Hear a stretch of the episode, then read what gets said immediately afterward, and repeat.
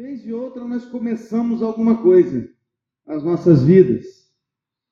Praticamente todos os dias a gente começa algo. A gente começa a fazer uma comida, começa a fazer um bolo, a gente começa o dia, a gente começa um projeto, a gente começa um relacionamento, a gente começa uma conversa. Percebeu como a gente sempre inicia alguma coisa? Mesmo de forma assim muito natural, sem perceber, involuntária, a gente está começando alguma coisa. E hoje eu quero falar com você sobre como começar bem. Como começar bem um projeto? Como começar bem um novo processo na sua vida? Como começar bem um novo relacionamento? Como começar bem um ministério? Como começar bem algo e que este algo seja realmente para a glória de Deus? Hoje eu quero falar com você sobre isso. Porque hoje nós começaremos o segundo livro de Crônicas que é a continuidade da história do primeiro livro de Crônicas, até porque a gente sabe já, a gente já estudou isso, que os dois livros originalmente eram um livro apenas. Né? Nós temos essa separação da Septuaginta. E nós vamos entrar hoje, então, no segundo livro de Crônicas. E vamos dar continuidade, então, à história de Davi, que agora passa o bastão para Salomão. E Salomão vai começar o seu reinado aqui em 2 Crônicas, capítulo 1. Se a gente dividir, alguns teólogos, alguns estudiosos que dividem o livro, os dois livros de crônicas em quatro partes, né? muito bem definido, na verdade, muito tranquilo de dividir assim. Por exemplo, a primeira parte dos livros de crônicas, que foi lá no início do primeiro livro, são as genealogias. É a genealogia de Adão até Davi. Então é a primeira parte do livro. A segunda parte do livro é o reinado de Davi, que a gente acabou de ver. Hoje nós vamos entrar na terceira parte dos livros de crônicas, que é o reinado de Salomão. E ainda a quarta parte do livro que a gente vai ver mais à frente, que é o declínio do reinado. É quando Salomão passa o bastão e a gente sabe que depois disso as coisas vêm só piorando e a gente vai ver isso daqui a pouco. É, vamos devagar, a gente está na terceira parte ainda. Então hoje a gente começa na terceira parte dos livros de crônicas. Segundo Crônicas, capítulo 1. Abra sua Bíblia e deixe sua Bíblia aberta nesse primeiro capítulo. Temos algumas lições para aprender, alguns ensinos, alguns princípios muito legais, que, aliás, podem ser aplicados, assim, em várias coisas na nossa vida. Tudo que você possa imaginar que você vai começar. Você vai começar um negócio, vai começar um projeto, vai começar o que for. Pensa nesses princípios, pensa nessas lições porque nós temos aqui um caminho muito legal sobre como começar uma coisa bem. Tamo junto, irmãos? Vamos lá? Vem comigo? Então, começando, o primeiro versículo diz assim: Salomão, filho de Davi, fortaleceu-se no seu reino, e o Senhor, seu Deus, estava com ele e muito o engrandeceu. Para tudo. O primeiro versículo do primeiro capítulo do segundo livro de Crônicas o autor ele faz questão de deixar claras as credenciais de Salomão. Ele mostra claramente quais eram as credenciais de Salomão. Primeiro, ele diz que Salomão era filho de Davi. Primeira credencial, ele era filho do maior rei que Israel viu na história. Então, a primeira credencial, ele era filho de Davi. O maior rei, o, maior, o padrão de rei bom para todo o reino de Israel era Davi e Salomão era o seu filho. Primeiro credencial para Salomão, ele era filho de Davi. Mas essa não era a principal, porque a principal que vem em seguida. Diz o texto a seguir que o Senhor, seu Deus, estava com ele e muito o engrandeceu. Amém, queridos? Olha que coisa maravilhosa. Uma primeira coisa aqui que está evidente nesse texto é que quem fez o reino crescer, ser fortalecido e engrandecido foi Deus. Davi e Salomão eram apenas instrumentos nas mãos do Altíssimo. Pega a visão aqui, meu irmão. Nós somos apenas instrumentos. O crescimento e o sucesso vem de Deus. É Ele quem traz o sucesso. Então, para você começar bem um projeto, para você começar bem um processo, para você começar bem um relacionamento, ou seja lá o que for, para você começar bem um dia. Primeira lição, primeira dica, ó, fica aqui, claro. Tenha consciência de que o poder vem de Deus. Primeira dica é essa. Quer começar bem o dia?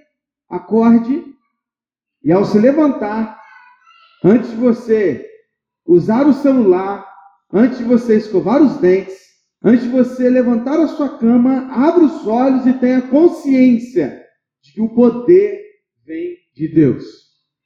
De que tudo que você vier a fazer durante o dia, você só vai fazer bem feito porque Deus está dando condições para isso. Seja lá o que você for começar, querido. Um negócio, estudos, ministério, não importa. Saiba que o poder vem de Deus. Vai começar alguma coisa? Reúna a sua família. Chame-os e peça o apoio deles, mas antes diga a eles o seguinte: tudo que vier a fazer a partir de agora nesse novo projeto só vai acontecer se Deus estiver no negócio. Porque o poder vem dele. É ele quem vai fazer acontecer. Não comece algo sem antes ter a consciência de que sozinho você não vai conseguir fazer. Não dê um pontapé inicial se Deus não estiver à frente. Mas como eu vou saber, pastor, que Deus está à frente desse projeto? É uma boa pergunta, né? Quantas vezes você já se perguntou isso? Rapaz, será que Deus quer que eu faça isso? Será que é o caminho que Deus quer? Quem nunca pensou assim, seria tão bom se Deus mandasse um anjo, né? e falasse assim: Ô meu filho, pode fazer que Deus está contigo. Olha, pode ir por esse caminho que é aí mesmo que é o certo. Como que a gente vai identificar, pastor, que é um projeto de Deus? Bom, passe o projeto pelo crivo da palavra de Deus. Passe esse, esse novo início, esse, esse novo ciclo, esse novo projeto pelo crivo da palavra de Deus. Faça perguntas. Quais perguntas? Bom, ele agrada a Deus? O que você vai fazer, o que você vai começar, agrada a Deus? O propósito final do que você quer fazer é glorificar a Deus? Ou é só ganhar dinheiro? Ou é só se dar bem? Ou é só conseguir aquilo que você quer? Ou é glorificar Deus? Você está negociando os princípios bíblicos da santidade para alcançar esse objetivo? Para você chegar lá onde você quer chegar, aquilo que você está começando, você vai precisar negociar os princípios da palavra. Você vai precisar mentir, você vai precisar enganar, você vai precisar fingir ser algo que você não é, você vai ter que, que é, não sei, usurpar alguma coisa de alguém, roubar, pegar. Aquilo que não está no princípio da palavra, se tem que fazer isso, não é de Deus. Passa pelo crivo. É imoral? É ilegal? É antiético? Pergunte. Faça perguntas. Há tantas perguntas a se fazer para que você passe pelo crivo da palavra. Jesus está contigo, ele faria isso com você. Faça perguntas para que você saiba se esse projeto passa pelo crivo da palavra de Deus. Mas tudo que você quer começar, se você quer começar bem, você precisa ter a consciência de que o poder vem de Deus. Estamos juntos? Amém? E o texto continua, versículo 2. Salomão falou a todo Israel, aos capitães de mil e aos de cem, aos juízes e a todos os chefes em todo Israel, cabeças de famílias. Há uma segunda lição aqui que é muito importante para quem quer começar bem algo na vida. Se você quer começar bem, pega a segunda lição. Compartilhe a visão com seus pares. Compartilhe da visão daquilo que você quer fazer com as pessoas que estão ao seu lado. Compartilhe a visão desse projeto, desse, desse começo, desse início, desse ministério, dessa ideia com aqueles que você está junto. Veja o que Salomão fez. Ele chamou os líderes. Ele chamou os líderes de mil, de cem, os juízes, os chefes de Israel, os cabeças de família. Quem eram esses? Eram os seus pares na liderança de Israel. Domingo estava reunido com a diretoria e um grupo de líderes da igreja ali estava compartilhando com eles a visão daquilo que nós queremos para aqui, daqui para frente. Porque como líderes nós precisamos compartilhar a visão com aqueles que estão conosco, os nossos pares. Então, queridos, se você quer começar algo bem, você precisa compartilhar dessa visão com quem está com você nesse negócio.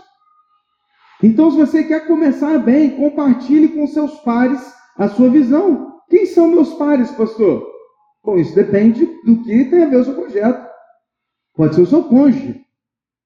Aliás, se você é casado, Presta atenção, se você é casado, tudo que você for começar, não importa, você tem que compartilhar a visão com seu cônjuge.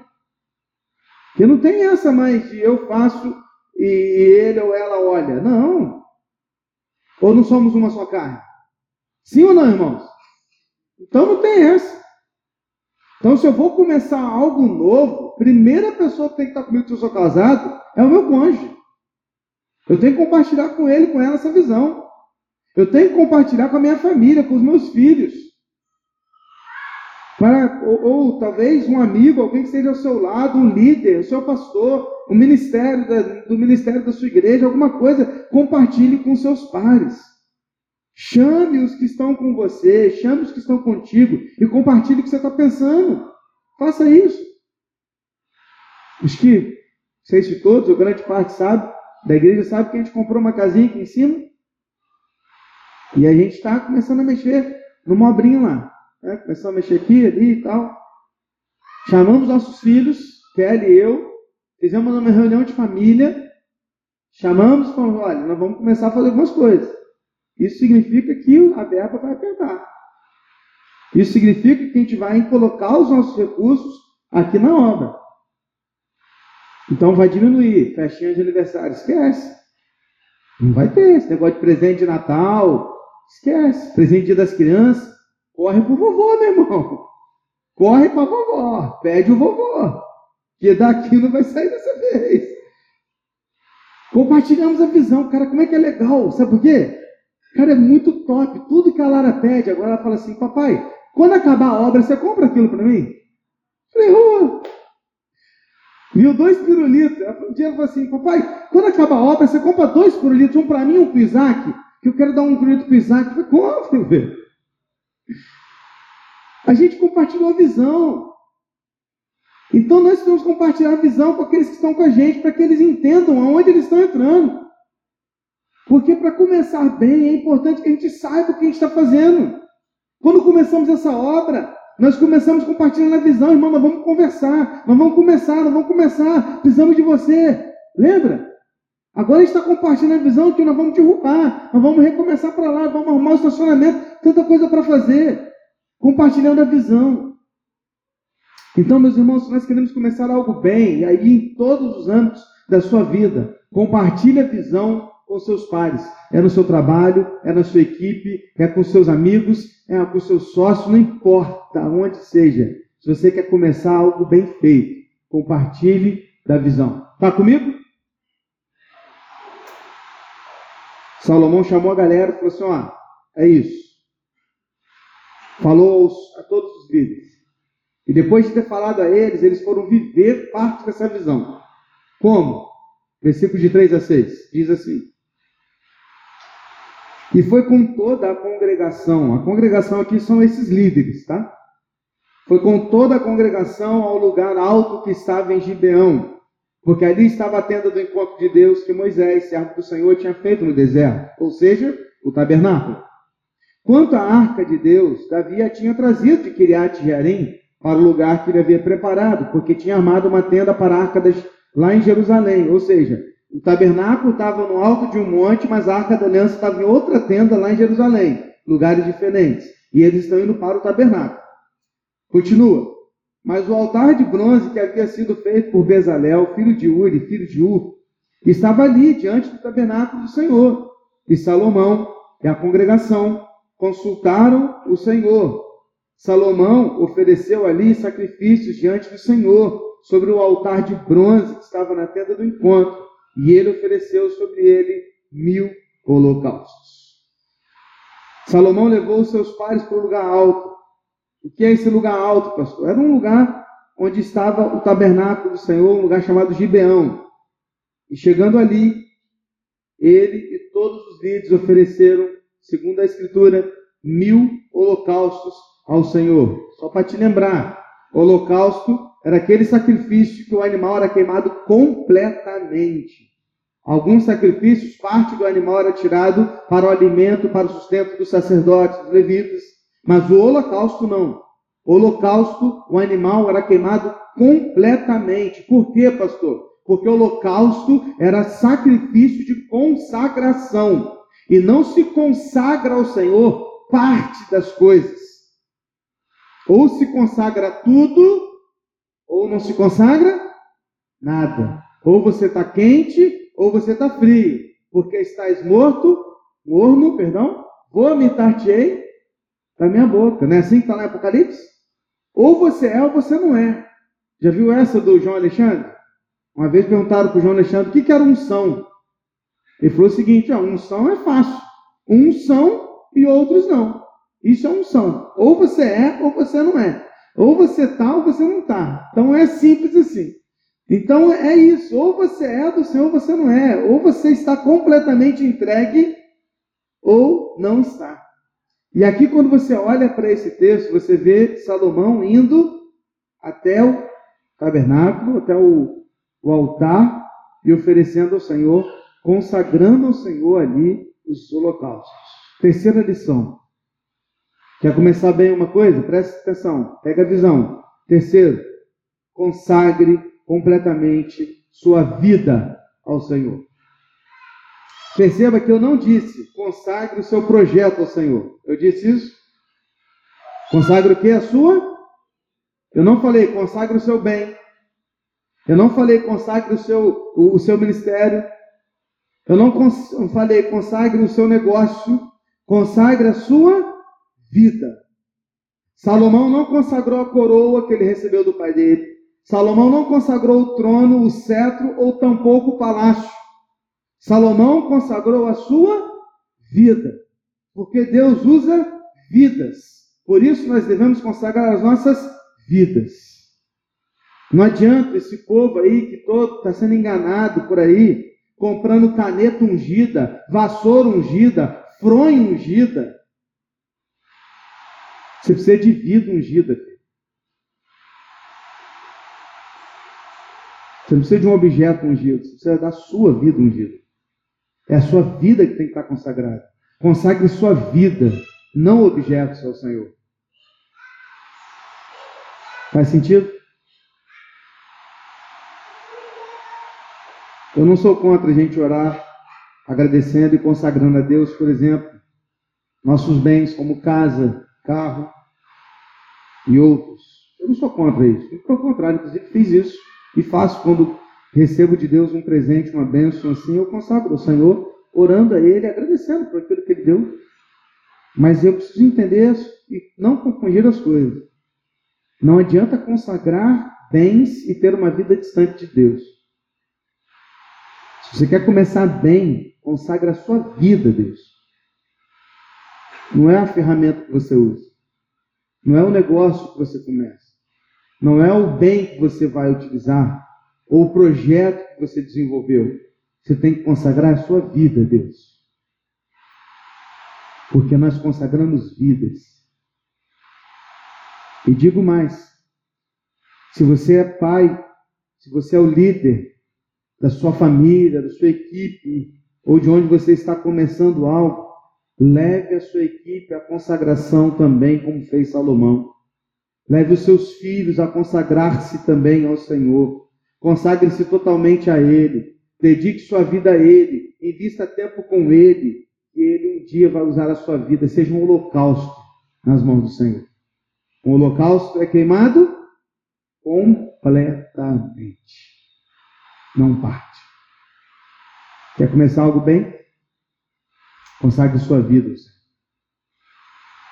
Vejo tantas vezes algumas pessoas de alguma maneira começam algumas coisas e, e às vezes não sabe por que, que as coisas não dão certo, tudo aquilo ali. Claro que algumas vezes é Deus mesmo fechando a porta, está tudo certo. Ele não quer, pronto, acabou. Mas em muitos momentos é porque nos falta consagração de vida. Porque em muitos momentos nós estamos preocupados com as coisas e nos esquecemos de que Deus está à procura de adoradores. Eu adoro o Espírito em verdade. Ou seja, está à procura de vidas. Muitas vezes, como igreja, a gente fica à procura de métodos melhores. Mas Deus está à procura de pessoas melhores. Deus está à procura de vidas melhores, vidas consagradas, vidas entregues.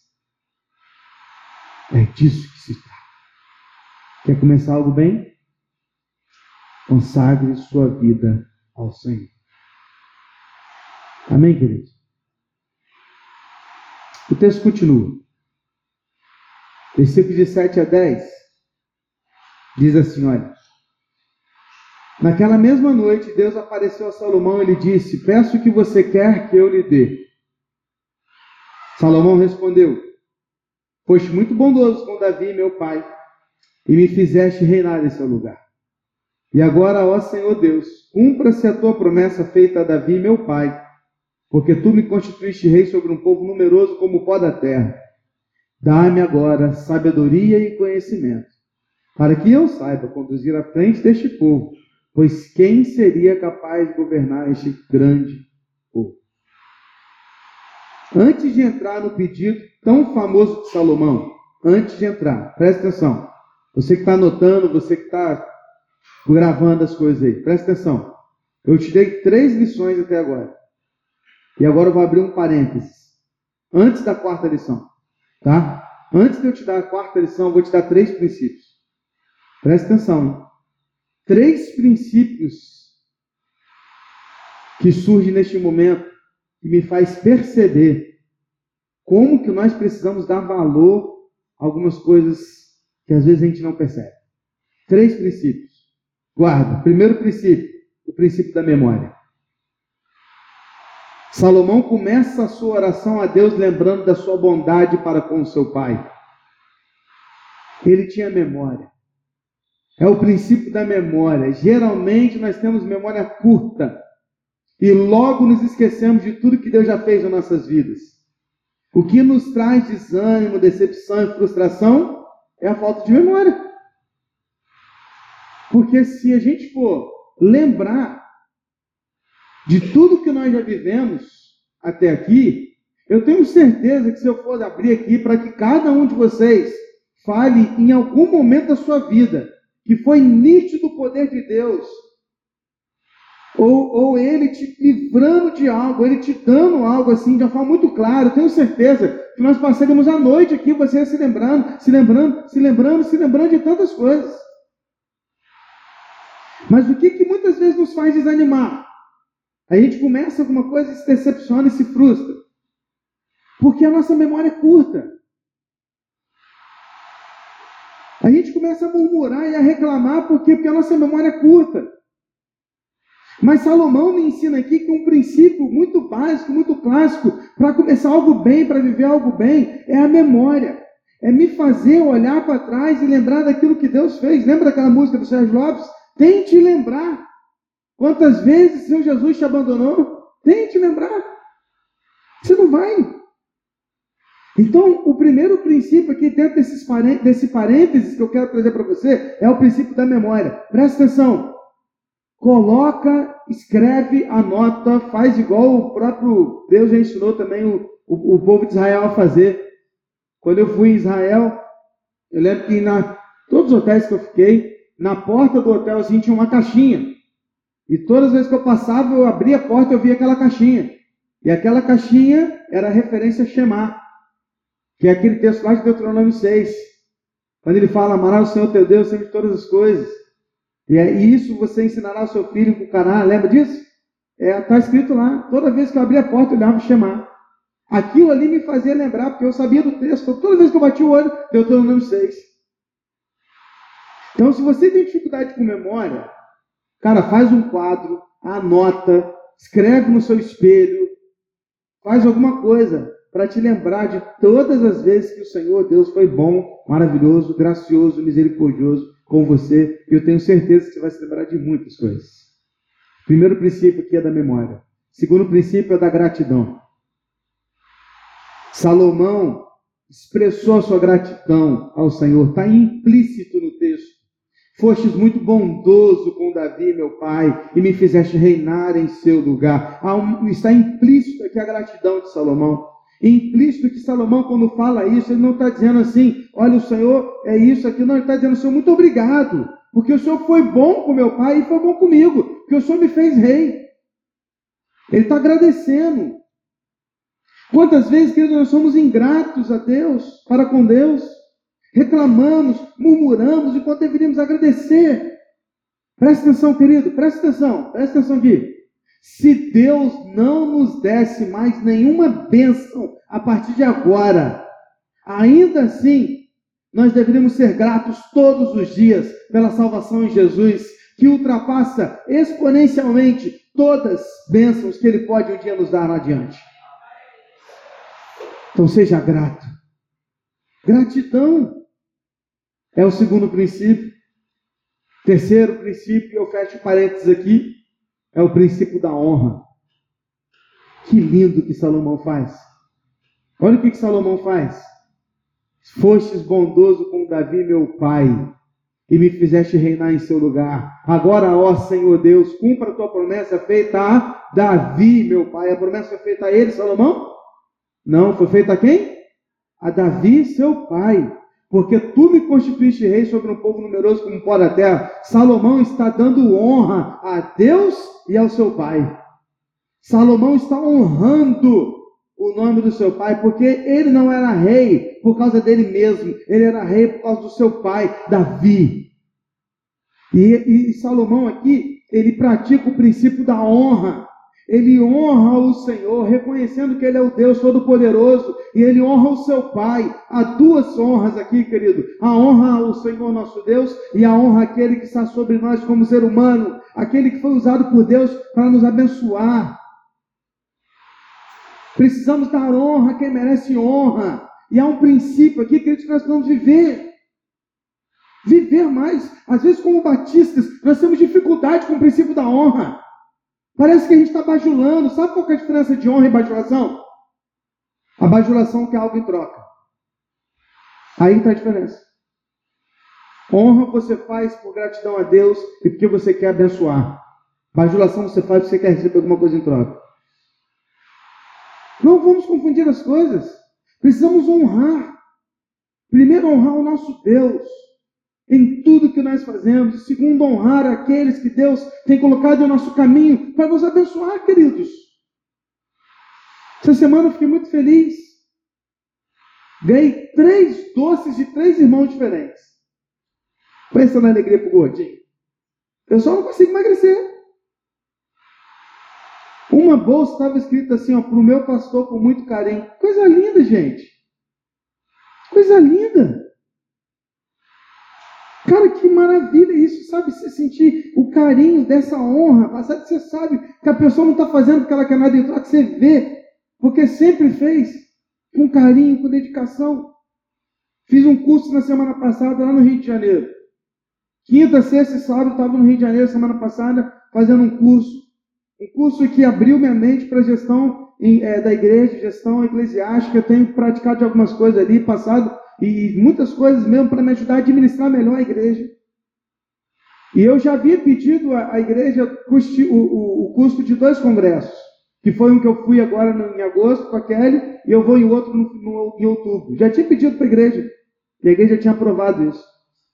Eu falei, comigo, não posso pedir mais um curso, porque esse curso surgiu de repente. Consegui no curso, sabe por quê? Porque duas pessoas me honraram, pagando o curso para eu ir.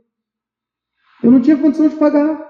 Mas graças a Deus, Deus levantou duas pessoas que pagaram aquele curso para mim. E ainda fui com um carro emprestado de outra pessoa que abençoou e honrou o pastor. Porque o céu tinha uma benção, mas para fazer viagens longas é mais difícil. Não aguenta algumas coisas. Depois da pregação de domingo, agora, um jovem veio a mim e falou: Pastor, posso conversar com você? Ele pode.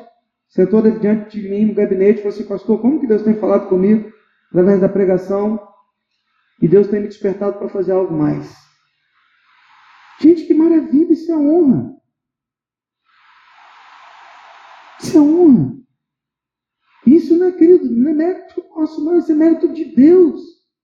Eu estou te dando exemplos da minha vida mas eu estou te falando isso aqui não é porque é mérito meu, não é, é mérito de Deus. A glória é do Senhor.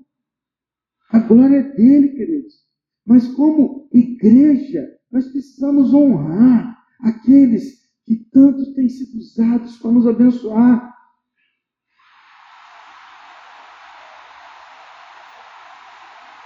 São atitudes que honram o nosso Deus.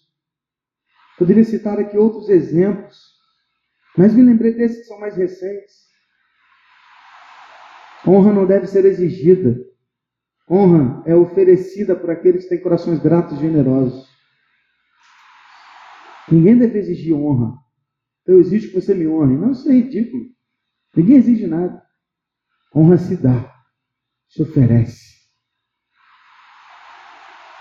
E quem oferece honra? Quem tem um coração grato e generoso e que ama o Senhor acima de todas as coisas. Amém? Três princípios aqui então. Ó. Gravou os princípios? Então fala comigo. Primeiro, memória. Segundo, gratidão. Terceiro, honra. Agora sim, fecha parênteses. Quarta lição. Quer começar bem? Peça sabedoria a Deus. Essa está clara, né? Quer começar algo bem? Bem feito? Peça sabedoria a Deus. Olha o que, que Salomão fala. Eu, eu fico imaginando essa cena, eu fico imaginando Deus chegando para Salomão falando: pede o que você quiser. Querido, já para pensar? Deus chega para você e fala: pede o que você quiser. Pede o que você quiser. O que você pediria? Você está começando algo, começando um novo momento da sua vida, Deus fala assim: pede o que você quer. O que você quer? Vou te dar o que você quiser. Salomão responde: Dá-me sabedoria e conhecimento, para que eu saiba conduzir-me à frente deste povo, pois quem seria capaz de governar tão grande povo? Salomão tinha consciência do que ele estava pedindo. Agora preste atenção. Sabe por que, que Salomão pediu sabedoria? Por tudo isso que nós estamos construindo aqui agora. Olha só. Salomão tinha consciência de que o poder vinha de Deus. Ele sabia que sozinho não daria conta. Ele consagrou sua vida ao Senhor. Ele viveu os princípios da memória, gratidão e da honra, entendendo que ele só estava ali por causa do pai dele, porque o pai dele foi fiel a Deus e por isso ele respingou nele essa responsabilidade de continuar. E com isso, ele olhou ao seu redor e pensou: eu não tenho outra coisa a pedir senão sabedoria. Por quê? Porque ele entendeu que precisava do Senhor. Ele poderia pedir qualquer coisa, mas nada era mais importante que a sabedoria vinda de Deus. Por que, pastor, que a gente precisa de sabedoria vinda do Senhor? Porque, pastor, eu preciso de sabedoria vinda de Deus para os meus projetos, para os meus planos, para os meus sonhos, para os meus inícios, para os meus começos, para os meus relacionamentos, para o meu casamento. Por que, que eu preciso de, de sabedoria? Primeiro, porque o seu coração e o meu coração são enganosos. Nosso coração é enganoso. Já viu que o senhor fala assim: siga o seu coração? Eu digo: não siga, não. Siga, não, cara. Seu coração é enganoso. Então, por que, que a gente precisa de sabedoria? Porque o nosso coração é enganoso. Por que precisamos de sabedoria? Porque somos pecadores. Porque não sabemos nada além do que já nos foi revelado. Mas Deus sabe de todas as coisas. Por que precisamos de sabedoria? Porque se o objetivo é a glória de Deus, precisamos saber qual é a vontade de Deus. Precisamos de sabedoria para começar algo novo. Precisamos de sabedoria. Vai começar alguma coisa nova? Está começando um projeto? Tem algo novo na mente? Está tentando, está pensando alguma coisa nova para a família? Pensando alguma coisa nova para a igreja? Ministério? Está pensando alguma coisa nova para a sua vida? Toma água que deu ruim agora. Está pensando em algo novo? Peça sabedoria a Deus. E para a gente terminar, quero ler o finalzinho dos versículos de 11 a 13, que diz assim: Deus disse a Salomão: Visto que foi este o desejo do seu coração, e você não pediu riquezas, bens ou honras, nem a morte dos seus inimigos, nem tampouco pediu longevidade, mas sabedoria e conhecimento para governar o meu povo, sobre o qual o constitui rei. Sabedoria e conhecimento lhe serão dados. E eu lhe darei também riquezas, bens e honras, como nenhum rei antes de você teve, nem nenhum rei depois de você terá. Salomão voltou para Jerusalém da sua ida ao lugar alto que ficava de Gibeão, diante da tenda do encontro, e reinou sobre Israel. Última lição. Para você que quer começar algo bem, ouça a voz de Deus e receba dele as instruções. Deus o respondeu. Lhe garantiu que daria o que ele havia pedido. Até porque ele havia pedido bem. Sabe por que, a gente pede não é respondido? O que, diz lá em Tiago? Porque a gente pede mal. Talvez você não está recebendo resposta de oração, você está pedindo mal. Está pedindo errado. Está pedindo para o seu bem prazer, seu, apenas para você mesmo. Comece a pedir, segundo a palavra de Deus. Que tal começar pedindo sabedoria ao Senhor? A resposta de Deus foi uma autorização para ele. Porque, queridos, quando Salomão está diante do Senhor e Deus fala assim: pede o que você quiser, e Salomão fala: eu quero sabedoria. E quando Deus fala assim: eu vou te dar o que você está pedindo, o que ele está recebendo é autorização. Ele está dizendo assim: Eu estou te autorizando para que agora você governe o meu povo. Porque eu estou te dando o que você me pediu. Porque você me pediu bem, você não me pediu riquezas, você não me pediu honra, você não me pediu é, é, nada além de sabedoria. Mas porque você me pediu sabedoria, eu vou te dar riquezas, vou te dar honra, vou fazer de você um rei que ninguém antes de você teve que você tem e depois de você ninguém terá. Por isso que a gente, de vez em quando, quando a gente vai usar um, vai falar bem de alguém, tudo a gente fala assim, né? Que nem Salomão, em toda a sua glória, já usou essas frases? Se vestiu tão bonito quanto você. Quando você vai elogiar alguém, você fala isso. Né? Por que a gente usa essa frase? Porque não houve antes e nem depois de Salomão alguém com tanta glória quanto ele.